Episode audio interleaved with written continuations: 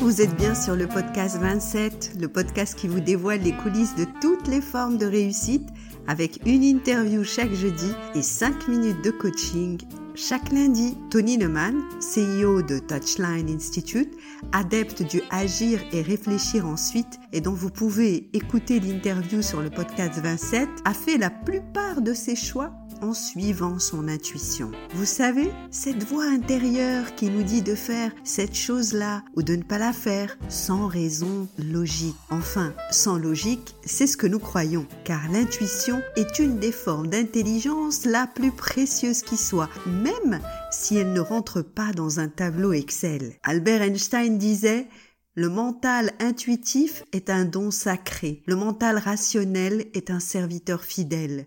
Nous avons créé une société qui honore le serviteur et qui a oublié le don. Et ça marche comment l'intuition? D'un côté, nous avons le cerveau inconscient, rempli de tout ce que vous savez déjà, et de l'autre côté, toutes les informations que ce cerveau reçoit chaque jour. Notre intuition, c'est le lien que notre cerveau fait entre ce qu'il sait déjà et ces nouvelles informations. Comme un GPS intérieur qui ferait disparaître le brouillard et nous indiquerait la voie dans un raisonnement qui va beaucoup trop vite pour qu'on s'en rende compte. L'intuition fait le tri entre toutes ces informations et va à l'essentiel. Christophe Hague chercheur en psychologie sociale, nous l'explique par l'analogie de l'album photo de nos expériences passées se trouvant dans notre cerveau inconscient. Si vous vous retrouviez dans une situation inédite, voire d'urgence, votre cerveau va puiser dans son album souvenir, le relier à la situation actuelle pour vous donner la clé, en vous rappelant une expérience ou une émotion passée, et il va le faire à une telle vitesse que vous ne vous en rendrez pas compte. Mais peut-on faire confiance en notre intuition? Des chercheurs d'Harvard ont montré qu'il suffisait au cerveau intuitif de seulement 39 millièmes de seconde pour déterminer le degré de dangerosité physique ou psychique de la personne que vous avez en face de vous. Et vous l'avez déjà ressenti ce malaise incompréhensible face à cette personne qui avait l'air pourtant si sympathique, n'est-ce pas? Alors oui,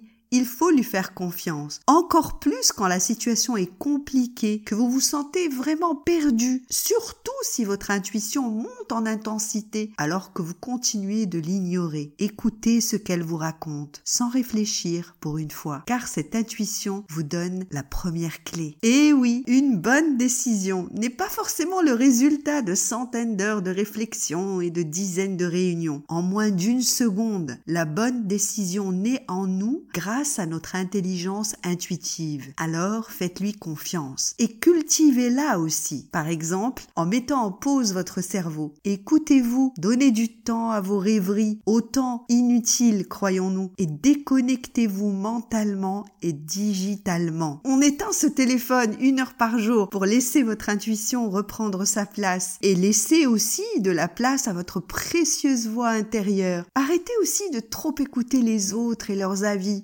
Stimulez-vous en cassant la routine. Rencontrez de nouvelles personnes différentes de vous. Lisez de nouveaux livres. La description psychologique de nos écrivains est précieuse car tout cela sera réutilisé par notre cerveau puisqu'il alimentera notre album photo. Face à une décision à prendre, réfléchissez dans votre deuxième langue car votre manque de vocabulaire vous permettra d'aller à l'essentiel. Faites confiance en votre intuition, cet algorithme intime. Et à jeudi pour l'interview qui en parlera aussi d'algorithmes, mais différemment, toujours sur le podcast 27.